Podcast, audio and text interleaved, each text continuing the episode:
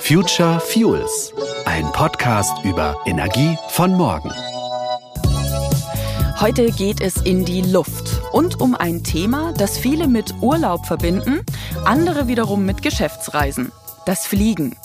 Weltweit sind 2019, also vor der Corona-Pandemie, mehr als 12 Millionen Menschen geflogen. Jeden Tag. Dazu kommt noch das Luftfrachtaufkommen in Höhe von stolzen 58 Millionen Tonnen in diesem Jahr. Insgesamt vor Corona oder ohne Corona bin ich immer so einmal im Jahr geflogen. Ich würde sagen zwei bis viermal beruflich und privat. Weil meine Familie hier in Deutschland war und weil ich in der Türkei war. Das war vier oder fünfmal pro Jahr. Ich würde jetzt nicht jedes Wochenende irgendwo hinfliegen, das finde ich unnötig und auch unmöglich, aber ein, zwei, dreimal im Jahr finde ich jetzt nicht so dramatisch. Die Flugscham ist immer dabei, die fliegt immer mit. Meine Rechtfertigung so, ähm, mein Fußabdruck ist flugtechnisch noch so grün, dass man schon mal fliegen kann. Insgesamt ist die Luftfahrt für etwa 3,5 Prozent der globalen Treibhausgasemissionen verantwortlich. Das klingt vielleicht jetzt erstmal nicht so viel, aber man muss auch bedenken, zum einen hat ein Großteil der Menschen auf der Erde noch nie in einem Flugzeug gesessen und zum anderen, ein Flug von Berlin nach New York und zurück verursacht ganze 2,7 Tonnen Treibhausgase pro Person. Das ist mehr als jeder Mensch in einem ganzen Jahr verursachen dürfte, wenn wir das 1,5 Grad Ziel erreichen wollen. Wenn wir also weiterhin fliegen und gleichzeitig die Erderhitzung stoppen wollen, muss sich ganz klar etwas ändern. Die EU-Kommission hat in ihrem Fit for 55-Paket eine Reihe von Vorschlägen gemacht, wie sich die Emissionen des Luftverkehrs zumindest in der EU senken lassen könnten. Sie möchte den Emissionshandel verschärfen, Quoten für alternative Treibstoffe festlegen, also Treibstoffe, die in der Gesamtbilanz kein zusätzliches CO2 verursachen, und eine Kerosinsteuer innerhalb der Europäischen Union erheben. Diese Maßnahmen stehen allerdings noch nicht fest. Über das Paket wird gerade verhandelt. Was allerdings feststeht, auch die Branche selbst weiß, dass sie die Emissionen weiter senken muss. Und es gibt konkrete Ideen, die teilweise auch schon umgesetzt werden. Welche das sind, darum geht's in dieser Folge. Mein Name ist Schleen Golmitzer und Sie hören eine weitere Folge Future Fuels, ein Podcast von N2X, Wirtschaftsverband Fuels und Energie. Es gibt eine Schraube, an der drehen die Ingenieure schon länger. Die Flugzeuge werden immer effizienter, sie verbrauchen also immer weniger Kerosin. Wir haben darüber mit Simon Herzog gesprochen. Er ist Ingenieur und Projektmanager beim Digital Hub Mobility von der Unternehmertum, ein An-Institut der TU München, das Gründende und Start-ups aus dem Bereich Technologie unterstützt. Also noch vor einigen Jahren oder Jahrzehnten war man pro Sitzplatz und 100 Kilometer bei im Bereich 6, 7 Liter Verbrauch und ähm, heute ist man bei modernen Langstreckenflugzeugen in der Größenordnung von 2,5 bis 3 Liter. Weniger Kerosin bedeutet klar auch weniger Emissionen. Die Flugzeugbauer wollen die Effizienz der Flugzeuge auch noch weiter steigern. Es gäbe zum Beispiel noch großes Einsparungspotenzial, würde man den Luftraum durch optimierte Flugrouten besser nutzen. Und auch im Flughafenbetrieb selbst wären deutliche Verbesserungen möglich. Aber irgendwann ist damit natürlich auch Schluss. Um den restlichen Weg zur Klimaneutralität zu schaffen, braucht es einfach mehr, sprich neue Technologien. Batterien, die ja beim Auto schon immer mehr eingesetzt werden, sind für längere Strecken und größere Flugzeuge momentan undenkbar. Die Reichweite wäre viel zu kurz, sagt Herzog. Selbst unter Berücksichtigung der höheren Effizienz der Batterien im Vergleich eben zu den Gasturbinenantrieben würde man eben die Reichweite reduzieren von so einem Airbus A320 von der Strecke, ich sage jetzt mal München Nordamerika auf circa München Frankfurt einfach aufgrund der Tatsache, wenn man eben Kerosin durch eine Batterie ersetzen würde. Alternativen, über die wir hier auch im Podcast schon immer wieder gesprochen haben, sind der Einsatz von nahezu CO2-neutralem synthetischen oder Biokerosin, ebenso wie grünen Wasserstoff direkt als Energieträger zu nutzen. Letzteres ist zumindest noch eine große technische Herausforderung. Trotzdem haben sich schon Ende der 80er Jahre Ingenieure in der damaligen Sowjetunion an den Versuch gewagt und ein Flugzeug zu einem Prototypen umgebaut, das mit Wasserstoff angetrieben wurde. Heute möchte Airbus diesen Versuch wagen. Das Unternehmen hat angekündigt, bis 2035 ein Wasserstoffflugzeug zu bauen. Wie und vor allem warum, das erklärt uns Siegfried Knecht, Direktor für Forschungs- und Technologieangelegenheiten bei Airbus. Weil wir der Überzeugung sind, dass es neben dem, auch wenn es sehr nachhaltig ist, ja, dass es neben dem nachhaltigen Kerosin eigentlich noch etwas anderes geben muss, denn bei der Verbrennung von dem nachhaltigen Kerosin wird immer noch CO2 ausgestoßen. Allerdings ist es in der Gesamtbilanz CO2-neutral, wenn das CO2 davor für die Produktion des Treibstoffs in der entsprechenden Menge aus der Atmosphäre genommen wurde. Beim Wasserstoff würde bei der Verbrennung gar kein CO2 entstehen, nur Wasserdampf. Deswegen sind wir davon überzeugt, dass es wichtig ist, sozusagen einen, einen Schritt weiter zu gehen und ein Flugzeug mit einem Energieträger zu entwickeln, der keine CO2-Emissionen mehr hat. Dabei ist allerdings auch noch wichtig zu wissen, keine CO2-Emissionen heißt nicht automatisch keine Klimawirkung. Zum einen ist ja auch der Klimaeffekt bei der Produktion der Treibstoffe zu berücksichtigen. Es braucht grünen Strom und Wasserstoff aus erneuerbaren Quellen. Zum anderen spielen gerade im Flugverkehr Nicht-CO2-Effekte eine große Rolle. Also andere Emissionen, die auch das Klima erwärmen. Wie stark diese Effekte bei Wasserstoff wären und wie man sie reduzieren kann, ist noch unklar. Das Wasserstoffflugzeug von Airbus ist für Kurz- und Mittelstrecke gedacht und wäre auch ein eher kleineres Flugzeug. Aber wie genau würde es eigentlich aussehen? Airbus hat drei verschiedene Konzepte entwickelt, sagt Siegfried Knecht. Zwei davon sehen äh, eher normal oder sehen eher aus wie ein normales Flugzeug. Und dann gibt es ja ein drittes Konzept, das sogenannte Nurflügler-Konzept. Also das sieht halt aus wie so ein Rochen oder so ein Delta. Ja. Man liegt schon nicht falsch, wenn man jetzt annimmt, dass letzteres, also dieses Nurflügler-Konzept, dass das äh, sicherlich noch ein Stück weit entfernter ist von einer Realisierung als, als die anderen beiden. So, das wird dann wieder so eine Zigarre sein mit zwei Flügeln. Der Grund dafür, dass das Flugzeug zumindest ein bisschen anders aussehen würde, ist der Wasserstoff. Er würde flüssig im Flugzeug gespeichert werden und hat ganz spezielle Anforderungen. Es muss zum Beispiel minus 257 Grad kalt sein. Man könnte den Treibstoff auch nicht wie heute in den Flügeln speichern, sondern man bräuchte einen größeren Tank.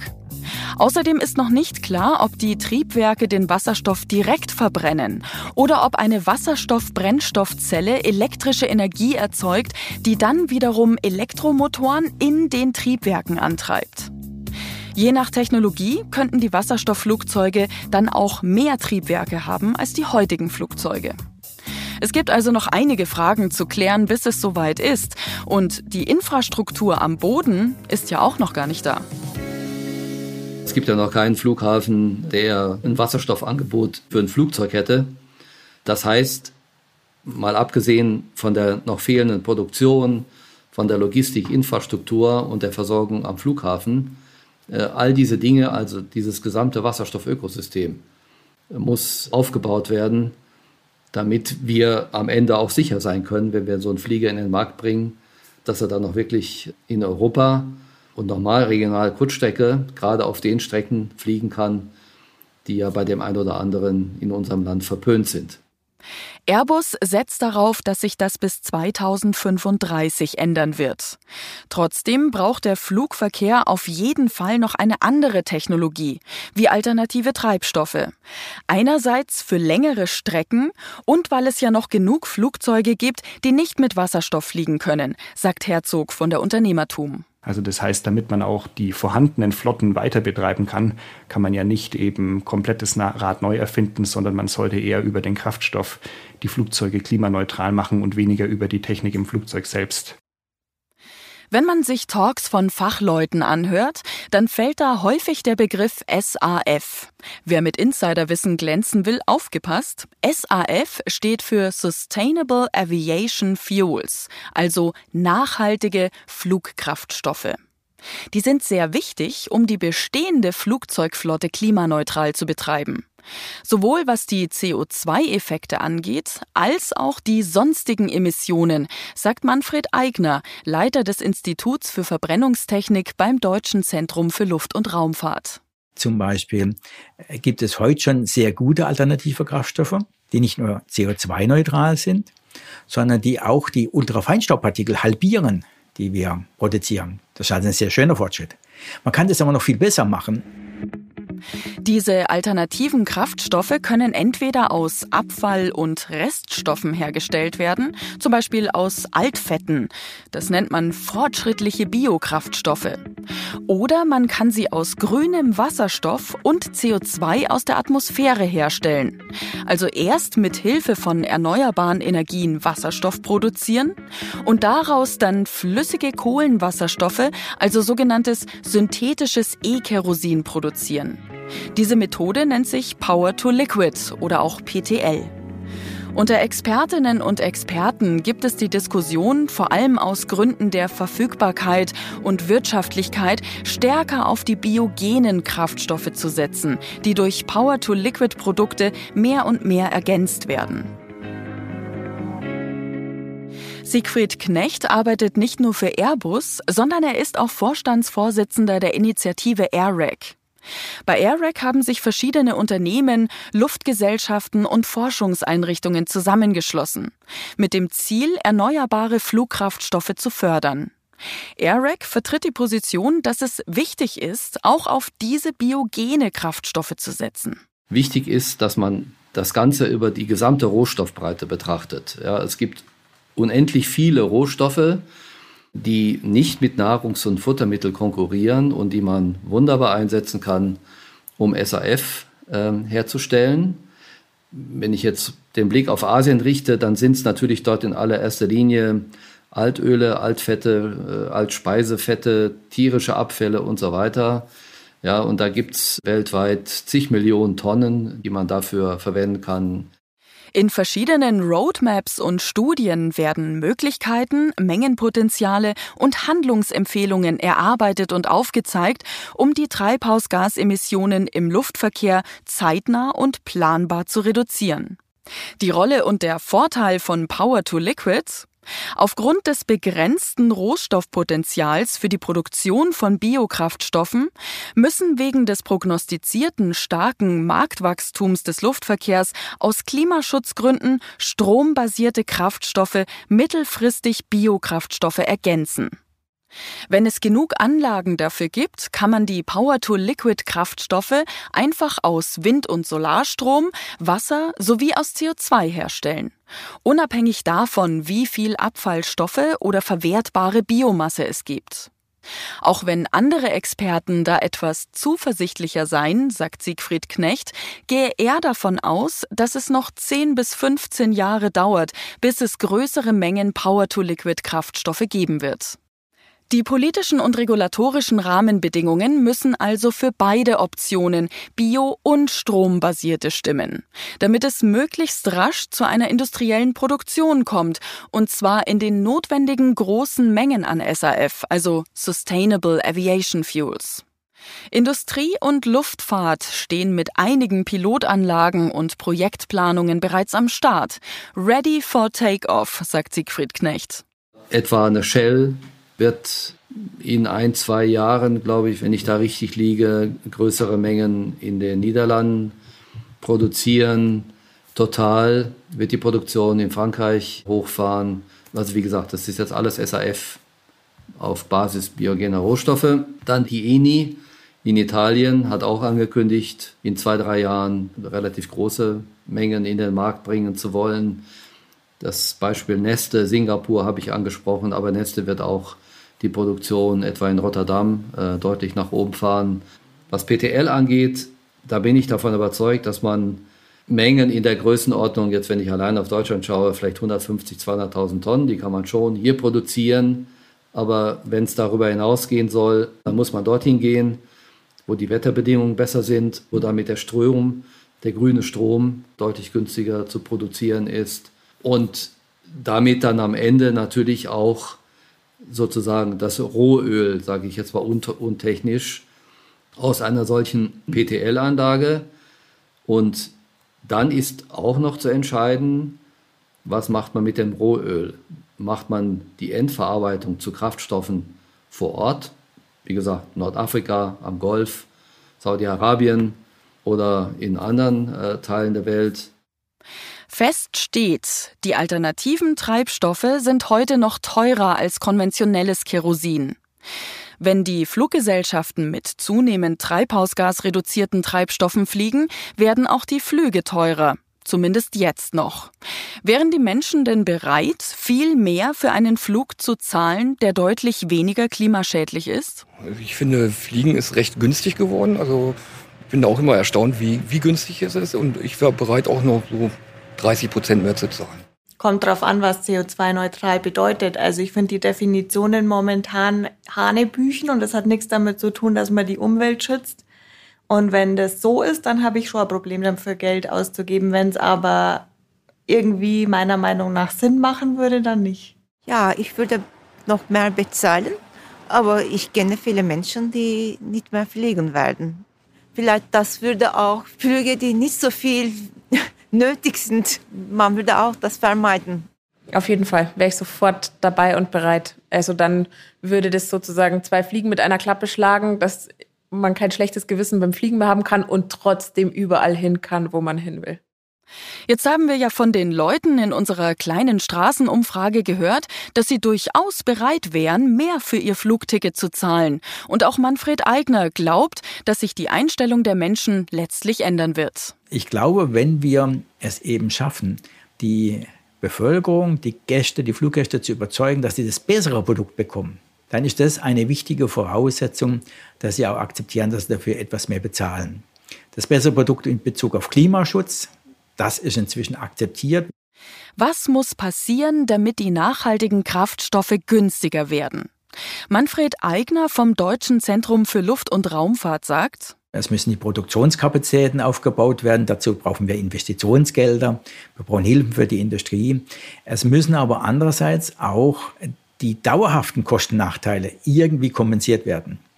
Das kann man machen, indem zum Beispiel weltweit vorgeschrieben wird, dass alle Fluglinien mit äh, CO2-neutralen Kraftstoff fliegen müssen. Dann ist da eine Wettbewerbsneutralität da. Dann müssen es alle tun und dann werden die höheren Kosten akzeptiert werden. Bis wir wirklich klimaneutral fliegen können, liegen noch große Herausforderungen vor uns. Dabei arbeitet man bereits an einem neuen fliegenden Verkehrsmittel, dem Flugtaxi. Das Unternehmen Lilium plant zum Beispiel schon 2024 erste kommerzielle Flüge anzubieten. Auch Airbus beschäftigt sich mit dem Flugtaxi. Fliegen würden sie elektrisch, also auch weitgehend klimaneutral, wenn sie mit erneuerbarem Strom angetrieben werden. Es gibt Ideen, dass solche Flugtaxis auch irgendwann selbstfliegend, also ohne Pilot funktionieren würden. Simon Herzog von der Unternehmertum betont aber auch, dass solche Konzepte noch Zukunftsmusik sind. Also dass wirklich vier Leute, die nicht in der Lage sind, selbst ein Flugzeug zu steuern, sprich alles Fluggäste sind, mit einem Elektroflieger 200 Kilometer fliegen. Das wird noch ein bisschen dauern und ich hatte es ja vorhin auch angesprochen, die Reichweite batterieelektrischer Flugzeuge im Bereich 200 Kilometer ist auch noch ein bisschen in der ferneren Zukunft. Besonders interessant sind die Lufttaxis zum Beispiel für Orte, die keine ICE-Verbindung haben. Die Lufttaxis schweben relativ senkrecht in die Höhe und könnten zum Beispiel von kleinen Regionalflughäfen starten. Dass wir bald im Vorgarten oder auf dem Dach von Bürogebäuden ins Flugtaxi steigen, hält Herzog für unwahrscheinlich. Die Luftschrauben, die nötig sind, um das Taxi in die Luft zu heben, sind nämlich ganz schön laut. Und wer schon mal gehört hat, wie ein Heißluftballon oder eine Hüpfburg gefüllt wird, kann sich das ungefähr vorstellen. Herzog sieht die Lufttaxis aber als Chance für kleinere Städte mit schlechter Anbindung, um wieder attraktiver zu werden. Wir verfolgen ja auch das politische Ziel, möglichst gleichwertige Lebensverhältnisse in allen Regionen zu erreichen. Und wenn ich mir Kleinstädte, mittelgroße Städte anschaue, die vielleicht Weltmarktführer und Hidden Champions beheimaten, aber eben an ihrem Standort leiden aufgrund eines fehlenden ICE-Anschlusses oder vielleicht ist sogar noch die Autobahn relativ weit weg, dann kann ich eben mit einer Passagierdrohne alles, was in 100 Kilometer Entfernung ist, ich sage jetzt mal in 20 bis 30 Minuten erreichen und reduziere damit eben den Anreiz von dem Mittelständler wegzuziehen und in die neue nächste Großstadt zu gehen. Am Thema Mobilität hängen immer auch viele andere Überlegungen, die weit über die Wahl der Technologie oder den Ausstoß von Emissionen hinausgehen. Und vieles ist ganz nah dran an unserem täglichen Leben, wie die Frage, wie wir weiterhin in den Urlaub fliegen, unsere Waren schnell transportieren oder an welchem Ort wir wohnen möchten. Das war Future Fuels zu alternativen Antrieben und Kraftstoffen im Luftverkehr. Ich freue mich, wenn wir Sie auf dem Weg in die Zukunft mitnehmen können und Sie uns weiter zuhören. Future Fuels ist ein Podcast von N2X, Wirtschaftsverband Fuels und Energie, zur Zukunft einer treibhausgasneutralen Energie- und Rohstoffversorgung. Konzept, Regie und Produktion Ikone Media. Weitere Informationen finden Sie auf futurefuels.blog.